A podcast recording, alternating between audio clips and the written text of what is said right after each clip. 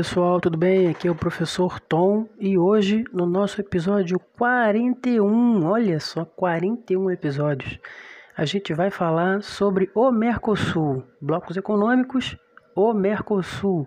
Vamos entender aí como é que foi a formação do Mercosul, qual é a situação dele atual, né, as implicações internas entre os países membros tá bom? Vamos dar aí essa passada geral para a gente entender o bloco econômico que nós, a maioria de nós pelo menos, né, está inserido.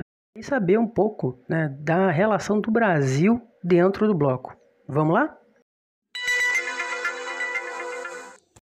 Bem, com mais de duas décadas de existência, o Mercado Comum do Sul o Mercosul é a mais abrangente iniciativa de integração regional da América Latina, surgida no contexto da redemocratização e reaproximação dos países da região ao final da década de 1980.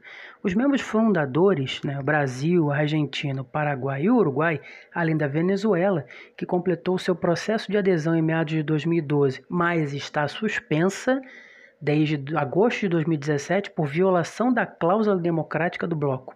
Né? Esses cinco países abrangem aproximadamente 72% do território da América do Sul, quase 13 milhões de quilômetros quadrados, e é, 69,5% da população sul-americana que é de quase 290 milhões de habitantes, além de 76% do PIB da América do Sul em 2016, que foi de 3,66 trilhões, segundo dados do Banco Mundial. Se a gente tomar o Mercosul como se fosse apenas um país, ele seria a quinta maior economia do mundo, com um PIB de 2,79 trilhões. O Mercosul é, é o principal receptor de investimentos estrangeiros diretos na região. Né? O bloco recebeu 47,5% de todo o fluxo de investimentos estrangeiros diretos direcionados à América do Sul, América Central, México e Caribe em 2016. Olha isso. É, o bloco constitui o espaço privilegiado para investimentos por meio da compra, controle acionário e associação de empresas dos estados parte, que são os cinco estados que hoje compõem o bloco, né? Quatro, né? Com a Venezuela está suspensa. A ampliação da agenda econômica da integração contribuiu para incremento significativo dos investimentos diretos destinados pelos estados partes aos demais sócios do bloco. Bem, muito bom, muito bom, mas e como começou o Mercosul? Né? Ele foi criado em 26 de março de 1991 com a assinatura do Tratado de Assunção por Brasil, Argentina, Paraguai e Uruguai. São os membros fundadores. A formação do bloco, né, na verdade, né, ela não começa ali. Ela tem os seus embriões, podemos falar, né?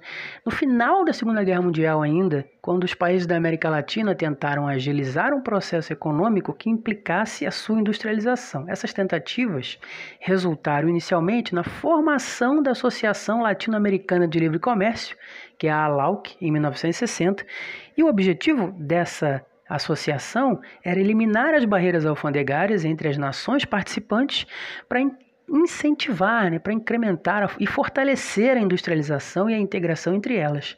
Mas, né, na década de 80, né, percebeu-se que aquele objetivo ainda estava muito longe de ser alcançado. Né? Então, a conclusão foi de que, considerando a simetria entre os países, né, as diferenças aí grandes entre os países, né, os mais desenvolvidos como Brasil e Argentina acabariam levando mais vantagem sobre os outros. Então a ALAUC foi substituída pela Associação Latino-Americana de Integração, ALAD, que estabeleceu um novo ordenamento jurídico operacional para dar continuidade ao processo iniciado com o Tratado de Montevideo em 1960, que começou lá a ALAUC.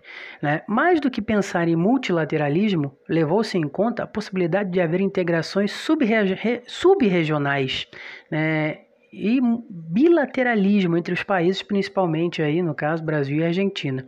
Com isso, esses dois países passaram a pensar em um processo de integração não apenas em relação às barreiras alfandegárias entre eles, mas também para terceiros, ou seja, mais que estabelecer uma área de livre comércio, a ideia seria criar uma união aduaneira e assim Ambos países viram vantagens em incluir outros membros do Cone Sul e aí acabou acontecendo a entrada de Paraguai e Uruguai. Do ponto de vista global, um fator que também contribuiu para a formação do Mercosul foi o fim da Guerra Fria, marcado pela queda do Muro de Berlim e pelo colapso da União Soviética. O início dos anos 90 foi um período de grande efervescência e otimismo com a nova ordem mundial que estava ali se formando, né? sai o bilateralismo, sai o mundo bipolar, entra aí o mundo multipolar, né, capitaneado pelos Estados Unidos. É, o pensamento era de que a integração dos mercados traria maior crescimento econômico e desenvolvimento social, e a formação de blocos era a melhor resposta dos países e regiões para essa nova realidade que se formava. Além das cinco nações que formam o Mercosul, que são chamados Estados-partes, né? Brasil, Argentina, Paraguai, Uruguai e a Venezuela, né? que está suspensa, né? outros países da ALAD podem participar na qualidade de convidados né? das reuniões dos órgãos da estrutura institucional do bloco para tratar de temas de interesse comum, mas sem direito a voto. São os chamados Estados Associados e atualmente todos os demais países sul-americanos estão vinculados ao Mercosul como estados associados. Né? Atualmente, o Mercosul continua se propondo a ser uma área de livre comércio e união aduaneira. Né? Os maiores avanços até agora foram em relação ao comércio, mas na conjuntura da crise econômica internacional há uma tentativa de protecionismo dos menos desenvolvidos em relação ao Brasil. Mas não se pode dizer que essas economias se fecharam, pois elas buscam proteger seus produtos para não sofrer concorrência de outros países, principalmente do Brasil. Né? Nunca houve tanto intercâmbio cultural, econômico e social entre os países do bloco como há hoje, né, além da defesa dos regimes democráticos. Recentemente, houve uma mobilização para revigorar o parlamento do Mercosul, no sentido de os representantes passarem por um processo eleitoral, por fugindo da simples indicação dos congressos nacionais de cada país. Né. O que se pretende aí é ter um parlamento nos moldes daquele que existe na União Europeia. Né? Já do ponto de vista cultural, uma medida importante que está sendo desenvolvida é a implantação do ensino do idioma espanhol no Brasil e do português nos outros países, além de intercâmbios culturais, né, intelectuais, universitários, com a validação de diplomas entre diversas nações. O Tratado de Assunção, que foi um instrumento de fundação do Mercosul, ele estabeleceu um modelo de integração profunda para o bloco, com os objetivos centrais de conformação de um mercado comum, né, que é um, um modelo né, lá para frente. Né, livre circulação interna de bens, serviços, fatores produtivos, estabelecimento de uma tarifa externa comum no comércio com terceiros países e a adoção de uma política comercial comum. O livro Comércio Intrazona né, foi implementado por meio do programa de desgravação tarifária previsto pelo Tratado de Assunção, que reduziu a zero a alíquota do imposto de importação para o universo de bens né, menos açúcar e automóveis. A União Aduaneira, estabelecida pela TEC, está organizada em 11 níveis tarifários, cujas alíquotas variam de 0 a 20%, obedecendo ao princípio geral da escala tarifária. É, ou seja, os insumos, né, os produtos, as matérias-primas têm alíquotas mais baixas e os produtos com maior grau de elaboração industrializados, alta tecnologia, têm alíquotas maiores.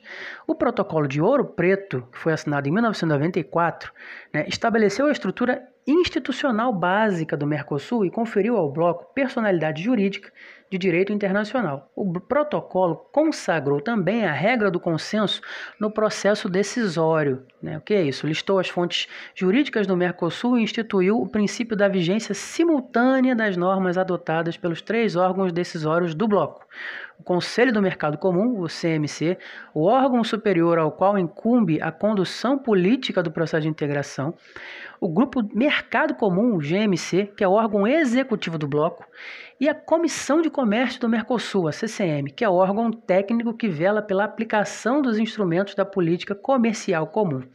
No decorrer do processo de integração, e em grande medida em razão do êxito inicial da integração econômico-comercial, a agenda do Mercosul foi paulatinamente ampliada, passando a incluir temas políticos, de direitos humanos, sociais e de cidadania. Os dois marcos na área social e cidadã do Mercosul são, respectivamente, Plano Estratégico de Ação Social de 2011 e o Plano de Ação para o Estatuto da Cidadania do Mercosul. A política do Mercosul abrange um amplo espectro de políticas governamentais tratadas por diversas instâncias do bloco, que incluem reuniões de ministros, reuniões especializadas, foros e grupos de trabalho. Os Estados partes, os Estados associados também, promovem cooperação, consultas ou coordenação em virtualmente todos os âmbitos governamentais o que permitiu a construção de um patrimônio de entendimento e integração de valor inestimável para a região. O Mercosul é hoje um instrumento fundamental para a promoção da cooperação, do desenvolvimento, da paz e da estabilidade na América do Sul.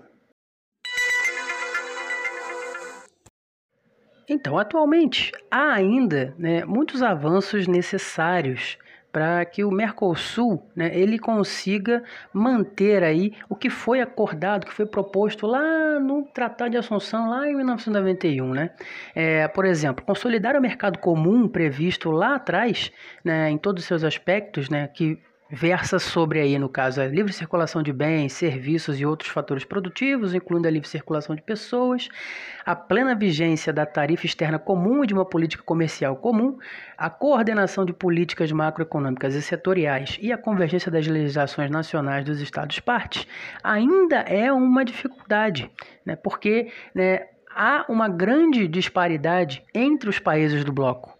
Né? A instabilidade econômica e política desses países, momentânea ou estrutural, né, ocasionaram em diversas ocasiões né, que países em crise rompessem acordos do bloco para adotar tarifas comerciais externas mais vantajosas economicamente para o país. Institucionalmente, é muito importante tornar o Mercosul mais ágil, moderno e dinâmico. Também há, há espaço para avançar na racionalização da estrutura institucional do bloco, tornando essa estrutura mais enxuta, transparente e eficiente. Entre as prioridades estabelecidas pelo Brasil, no caso especificamente, se destacam aí a facilitação da circulação de pessoas no Mercosul, que já vem acontecendo, né, por meio da modernização e simplificação dos procedimentos migratórios. A gente já pode fazer é, passear, né, passear, passear, enfim, a gente já pode é, circular livremente nos países do bloco, né? e a, aqui no Brasil, inclusive, já está sendo adotada a placa né, dos carros, a placa do Mercosul nos carros. Né? Então, essa simplificação, essa modernização dos procedimentos migratórios e a plena implementação do sistema de mobilidade acadêmica no Mercosul vão ajudar bastante, inclusive uma atividade econômica que é muito importante, que é o turismo. Né? Contudo, embora tenha havido um aumento nas trocas comerciais entre os países do Mercosul, a contar lá da sua criação, especialmente né, exportações para o Brasil, que é o maior mercado consumidor da América do Sul, né, as perspectivas em relação ao futuro do bloco econômico estão condicionadas à solidez ou à fragilidade das instituições do próprio Mercosul, assim como as estruturas políticas, econômicas e sociais dos seus países membros. Ou seja, né, a gente tem um prognóstico que está atrelado diretamente à estrutura de cada um dos seus países membros. Bem, pessoal, então chegamos aí ao final de mais um episódio do Podgel, episódio 41. Falamos do Mercosul, falaremos de outros blocos econômicos também muito importantes para frente. Tá? Espero que vocês tenham conseguido aí começar a captar né, a estrutura do Mercosul, a importância do Mercosul, enquanto bloco econômico do qual o Brasil faz parte e não vamos dizer que não, é o líder. Então espero aí que vocês né, estejam acompanhando os episódios anteriores, acompanhem esse, acompanhem os próximos e peço sempre para vocês o feedback, né? mandem para mim as críticas, sugestões, elogios também, por que não? E sigam aí o Podgel nas redes sociais, página do professor Tom no Facebook, professor underline Tom lá no Instagram, né?